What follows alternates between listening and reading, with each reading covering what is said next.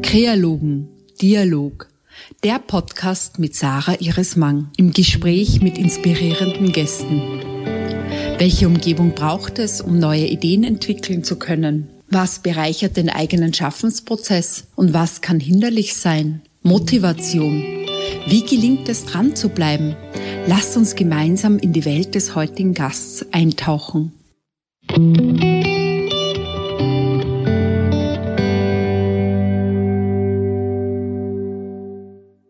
Hallo und herzlich willkommen zu einer neuen Ausgabe von Podcast Kreologen. Ich freue mich sehr, dass ich heute bei Linde Waber, meinem allerersten Podcast Kreologen Gast bin, am Gaußplatz in Wien, zusammen mit ihrer Freundin Eleonore Hockebaut, die von Linde liebevoll Lorli genannt wird. Im ersten Teil dieser Ausgabe von Podcast Kreologen Espresso beschäftigen wir uns mit dem Thema der Freundschaft. Linde und Lorli geben Einblick in ihre langjährige Beziehung und lassen uns daran teilhaben.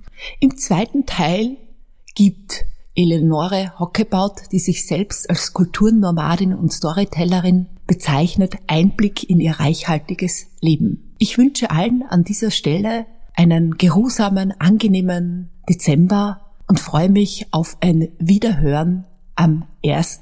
Jänner 2023.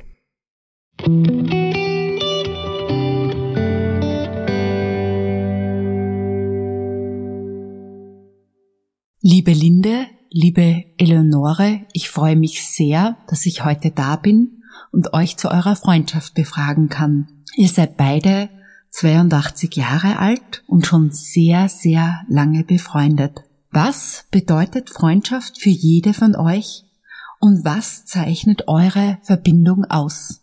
Ja, also für mich ist die Lorli ein Lebensmensch. Und ich sag, äh, das ist ein Statement, das ich immer gebe, solange die Lorli lebt, habe ich noch einen Lebensmenschen. Das heißt, diese Freundschaft, die sich äh, für uns Sechsjährige als Sechsjährige haben wir mit dieser Freundschaft begonnen. Die ist jetzt wirklich lebenslang und äh, das ist wahnsinnig lang. Wir haben die gleichen Wurzeln. Wir sind praktisch äh, nebeneinander aufgewachsen in die gleichen Schulen und das verbindet dermaßen, dass man durch diese Wurzeln und dann auch durch die weiteren Dinge äh, sehr vertraut miteinander umgehen kann und in Problemsituationen ist die Lorli mir eine Hilfe und ein Halt. Das bedeutet Freundschaft. Ja, das ist auch für mich eine, eine Schwester, eine Seelenschwester, Schwester, ähm, Verbindung. Etwas, das dass die Welt für mich also wirklich eine sichere macht. An das Gefühl, es ist jemand da, ich kann sagen, was ich will, sie hört mich. Es ist eben, was sie gerade gesagt hat auch. Man fühlt sich, ich kann, ich kann mich anhalten. Solange ich sie da, ganz egal wie weit sie weg ist. Es ist, es ist etwas, das das Leben, das Leben eigentlich es gibt mir Halt. Es gibt mir Halt. Und gerade dieser, dieser Gedankenaustausch, der immer möglich ist, ohne dass man den anderen verneint, sondern den anderen hört, auch wenn er nicht derselben Meinung ist, dieses Gefühl der Sicherheit, des Vertrauens, das ist schon etwas ganz, ganz ein großes Geschenk des Zufalls eigentlich. Und, und das kann man nicht als selbstverständlich sehen, da muss man wirklich dankbar sein dafür. So ein Leben ist unglaublich facettenreich. Schönes und Tragisches ereignet sich gleichermaßen. Wie seid ihr in fordernden oder besonders schönen Zeiten in Kontakt geblieben? Besonders äh, sind mir die Zeiten im Gedächtnis, wo Probleme waren. Ich kann mich erinnern, dass die Lorli mich angerufen hat, du, ich habe Brustkrebs. Das war eine sehr, sehr schwierige Situation für sie, auch für mich dann. Und noch dazu äh, fällt mir jetzt was ein, ganz typisch. Ich habe ein Seminar für Lebens- und Sterbensbegleitung gemacht und da wurde eine Aufgabe gestellt, man soll einem Menschen erzählen, dass man nicht mehr lange leben äh, wird und man wird jetzt demnächst sterben. Und ich habe einen Brief an die Lorli geschrieben. Das bedeutet, dass sie mir so nahe war, dass sie der Mensch war, den ich von allen ausgewählt habe, um ihr mitzuteilen, ich werde demnächst sterben. Also es ist die schönen Zeiten sind natürlich wunderbar, weil wenn wir zusammenkommen, dann geht's los. Kannst du dich noch erinnern? Wie waren wir blöd? Das erste Cola, das wir getrunken haben. Äh, äh, kannst dich noch erinnern? Der hat dich nicht angeschaut, sondern mich. Darüber haben wir uns gestritten. Wir haben uns über Burschen gestritten. Wir haben uns überhaupt äh, über viel äh, gestritten, dann wieder versöhnt. Es war halt ein Auf und Ab. Aber es war unglaublich bunt und unglaublich eine Gegenwelt gegen die bürgerliche Umwelt meines Elternhauses. Zwettl, eine Kleinstadt, kann man sich ja vorstellen. Äh, wir waren wir waren aufeinander angewiesen. Ich glaube, dass durch Lolli ich diese Malerin geworden bin oder die Persönlichkeit, die ich heute bin. Lolli? Ja, also die, wie sie sagt, in meiner diese wirkliche Bindung war eigentlich in den frühen Jahren Und zwar dieser Schulweg auf dem Schulweg nach Hause, die Gespräche, die wir hatten, diese Gedankenaustausch und dieses dieser Gegensatz zu meinem Zuhause, mit ihr reden zu können und zu schimpfen und, und, und, die, und anzuklagen. Und das war, das war, das war das Anhalten. Das war die wirkliche, das war der Wurzelgrund, der sich, der wirklich eben heute noch dann eben da, diese Wurzeln sind so fest. Später haben wir ja sehr, sehr verschiedene Wege, sind wir verschiedenen Wegen gegangen. Wir haben uns auch oft lange Jahre überhaupt nicht, wir waren nicht in Verbindung immer, aber es war immer sicher, sie ist da und manchmal sage ich, das hättest du gar nicht so, so, so, so, irgendwie so denken sollen. Dann kam mein Krebs, wie sie sagt, aber es war auch dann der Zeit vom Istvan, der seine schwere Zeit gehabt hat. Und da war ich hier und da war dieses gegenseitig ans, aneinander anhalten ganz besonders stark wieder für mich. Und, und es war für sie eine schwere Zeit, es war für mich schwer. Und da habe ich wirklich, da war wieder dieses Danke, dass, dass wir das, dass wir hier sind. Ja. Wie geht ihr mit Konflikten um? Habt ihr für die HörerInnen kreative Ideen dazu? Konflikte? Eigentlich haben wir schon seit Jahrzehnten keine Konflikte. Ich glaube, dass ich von vornherein das Anderssein von Lorli äh, akzeptiere und da ergibt es keinen Konflikt. Ich meine, ich höre mir ihr Leben an. Ich finde das toll, dass sie in ihrem Alter ich meine, so alt wie ich, dass sie noch so positiv ist, dass sie was Neues wieder hat, dass sie äh, voll aufgeht in jetzt diesen Graffiti, Fotografien und so weiter. Ich bewundere sie, aber ein Konflikt ergibt sich daraus nicht. Also Konflikte haben wir in der Jugend miteinander gehabt. Aber jetzt ist es vorbei. Ja, da sage ich eines dazu. Und ich habe ja immer erzählt von diesem, von dieser Graffiti, ja, Subkultur und sie war ein bisschen erschreckt, weil es natürlich auch etwas zum Erschrecken ist. Und sie hat mich schon ein bisschen äh, hinterfragt und, und ich habe halt auch Antworten gegeben und versucht irgendwie das äh, zu erklären. Und dann hat sie mich gefragt, ja, wüsst du dich eigentlich so wirklich, dass du Freude am Leben hast oder so ungefähr? Und ich habe gesagt, ja. Und sie hat gesagt, ja, dann ist ja alles in Ordnung. und weil sie Angst hatte um mich. Es ist ja wirklich eine, eine, eine, eine, eine Sache, wo man schon nicht weiß, wo es oft hinführen kann. Und, und das habe ich sehr geschätzt an dir, dass du gesagt hast, hm, was ist das? Schön. Das heißt für die HörerInnen das Annehmen des Anderssein und auch die Fürsorge. Das habe ich jetzt so herausgehört. Ja. ja. Was ist die Basis eurer Freundschaft? Welche Werte zeichnen sie aus? Ja, äh, ich glaube schon, dass wir in irgendeiner Art und Weise äh, die Humanitas an erster Stelle haben. Das äh, gilt aber überhaupt für mein Leben. Auch die Verbindung zu meinen, meinem verstorbenen Mann und meinem jetzigen Partner, das ist doch die Menschlichkeit, die Humanitas. Und das ist bei der Lorli auf jeden Fall da. Wir haben eigentlich eine ähnlichen, ähm, eine ähnliche menschliche Selbstverständlichkeit, wie das menschliche Leben eigentlich sein soll.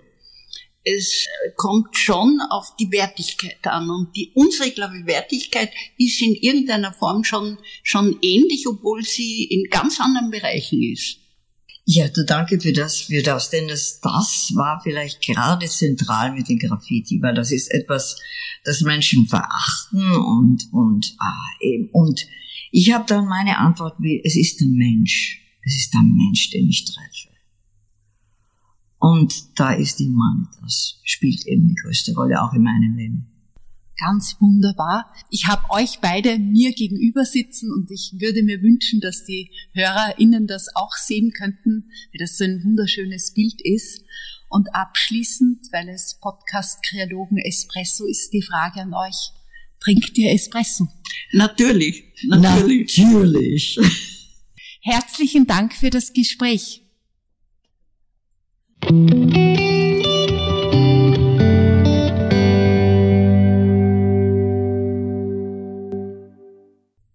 Mich im Moment wirklich so beschäftigt, ist die Straßenfotografie und mir Veränderungen auf der Straße anzusehen, auf einer Wand.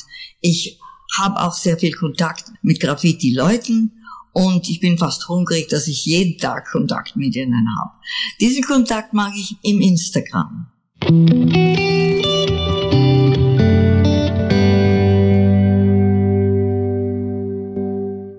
Eleonore bezeichnet sich als kulturelle Nomadin und Storytellerin. Ich möchte an dieser Stelle, dass du dich kurz selber vorstellst, was du so machst, was dich bewegt, was dich derzeit beschäftigt. Zunächst einmal vielen, vielen Dank für dieses Interview. Das freut mich wirklich, dass ich da sein kann, vor allem auch mit deiner Freundin Linde. Wir kennen uns ja schon so lang und ich fühle mich so zu Hause hier. Ja, ich bin seit 1967 in Amerika. Und ich werde also jetzt nächste Woche 82 Jahre. Und dass ich mich noch so im Leben fühle, mit jungen Menschen vor allem. Wie ich dahin kam, ist eine ist eine Geschichte in Etappen. Als ich 67 hinüberkam, habe ich in einer anglosächsischen Familie ge gewohnt, also mit einer Kultur der sehr von England bedingten Werten und ich hatte zwei kleine Kinder, also zwei Söhne, ich war verheiratet, 43 Jahre lang, mein Mann ist 2011 gestorben und in dieser Zeit meines Lebens habe ich eben ähm, die Umgebung kennengelernt, auch die Sprache kennengelernt und die, die Redewendungen. Man, man fühlt sich eigentlich ja immer mit dem Schulenglisch ist man nicht ganz zu Hause. Nach dieser Phase, als unsere Söhne in die Volksschule gingen, da habe ich gedacht, ich muss wieder arbeiten, ich muss wieder zurück in eine, eine, eine Karriere, aber bitte, das kann man nicht sagen. Und da habe ich mich entschlossen, dann aufs College zu gehen, habe zunächst einmal all die Kurse gemacht, die man machen muss, äh, Englisch, amerikanische Geschichte und bin auf eine Kunstakademie gegangen auf der ich, was man drüben nennt, Environmental Design studiert. Äh, das sind zwei, das waren drei Jahre lang. Es ist ein Teil der Architektur. Es, es dreht sich um Raumgestaltung. Vor allem also Menschen, Räume ähm, aufgrund ihrer Lebens, des Lebensstils und Lebensgewohnheiten eben zu formen und ich hatte in dieser Zeit, das hat mir sehr viel Spaß gemacht, es war weniger Innendekoratur, Dekoratur. Mein Deutsch ist schon ein bisschen holzig. Und, aber es ging um vor allem große Räume.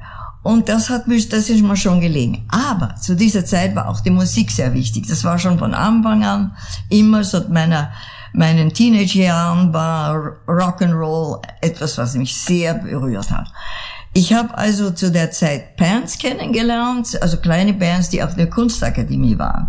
Habe die gebucht in Clubs und aufgrund einer ganz eigenartigen ähm, Entwicklung an einem Tag, wo jemand, dem ich ein Bühnenbild entworfen habe, nicht nicht kam zu einem, äh, wie sagt man, Appointment, also einem, einem Termin, habe ich mich dorthin bewegt, wo es eine Bühne, wo eine Bühne für die Rolling Stones gebaut wurde hab dort ganz frech gefragt, ob ich einen Job bekommen kann und die haben gesagt, jo, vielleicht, aber nur Runner, also etwas, wo man einkauft für sie, was man vergessen hat.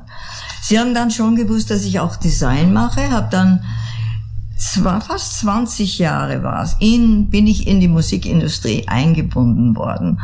Nur habe ich so also den Fuß hineingestellt durch diese, diese eigenartige, ich will einen Job. Ich war zunächst einmal nur also einkaufen, aber dann habe ich mehr und mehr Bühnenbilder bekommen. Ich habe auch alles für hinter der Bühne für Bands gemacht. Also Räumlichkeiten mit Strom versorgt, mit, mit äh, Möbeln und es eben gemütlich gemacht, weil meistens sind diese Räumlichkeiten sehr, sehr kalt und eher grausam. So, ich wurde dann, ich habe sogar die Möglichkeit gehabt, mit den Rolling Stones auf eine Tournee gehen in, in, uh, in, Öst, in Österreich, aber auch in Europa in 89. Das war zu der Zeit, wo die Mauer schon, uh, also in Berlin, das, das, wo the, the wall came down, jetzt fällt mir das Deutsche nicht ein. Und und da war, also wie gesagt, da war zunächst einmal diese Phase der, der meiner Familie, dann der Schulen, dann aber in Rock'n'Roll und auch auf der Welt. Ich habe äh, Tournees gemacht, eineinhalb Mal um die Welt.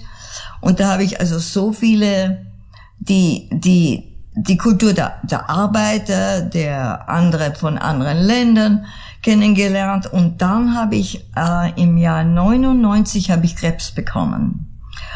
Und auch in den 90er Jahren habe ich auch Kunst gemacht der, in den Galerien. Das war hauptsächlich, was wir drüben sind, Assemblage. Ich habe immer meine Nase am, am Boden gehabt und Dinge gefunden und mit nach Haus genommen und, und damit auch gearbeitet. Das war also daneben, neben meiner Bühnenarbeit.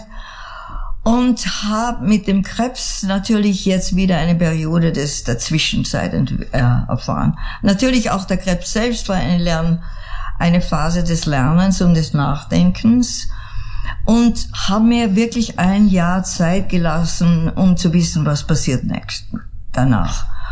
Und da kam ich dann eben auf, ich dachte also Journalismus oder mit Kindern. Das Spielen mit Kindern hat mir irgendwie, ist mir, hat einen Nachklang gehabt und habe dann Kinderpsychologie studiert, zwei Jahre lang und wurde dann in, und habe dann 13 Jahre in einen, in den ähm, unter, unterbemittelten Vierteln von äh, Auckland und Auckland gearbeitet, in Head Start, einem Programm, das halt Head Start heißt.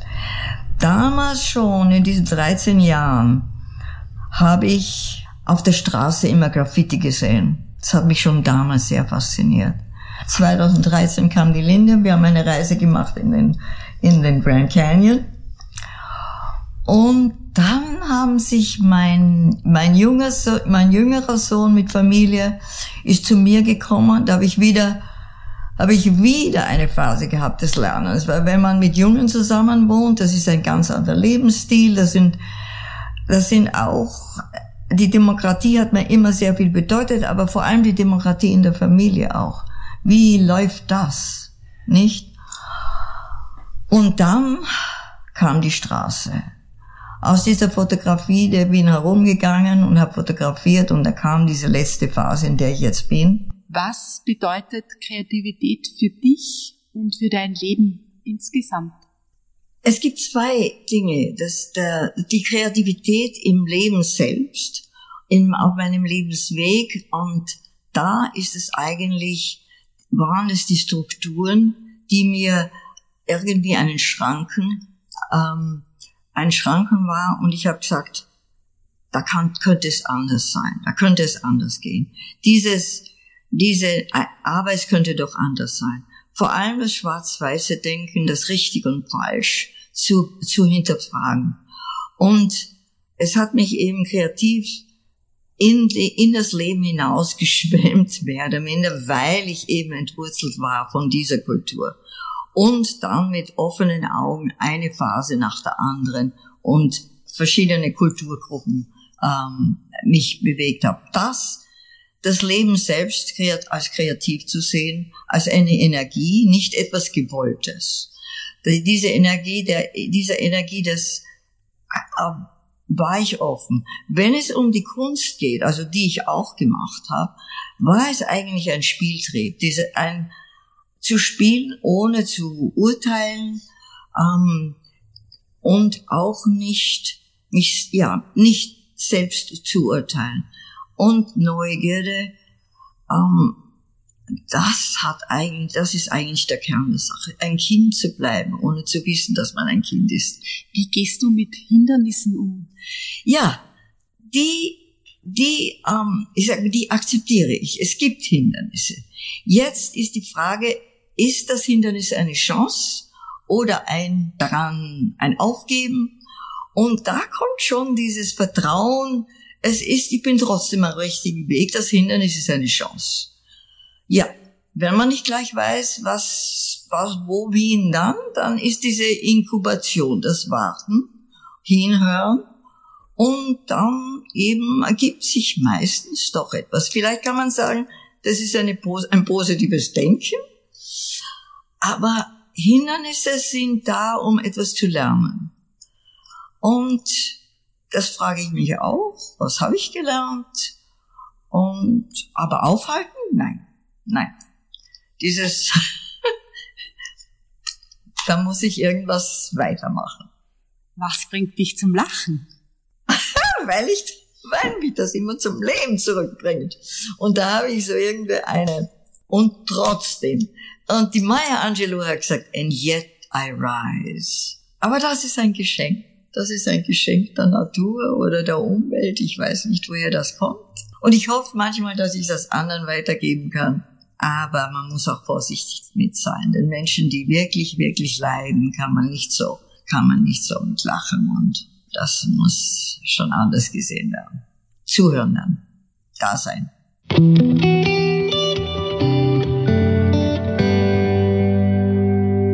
Kreologen, schön, dass du heute dabei warst. Wenn dir der Podcast gefallen hat, dann teile ihn gerne mit Freunden. Über positive Bewertungen würde ich mich sehr freuen. Du hast spannende Ideen, Anregungen und Impulse. Schreib mir doch auf Instagram oder direkt an kreologen.sarmang.at.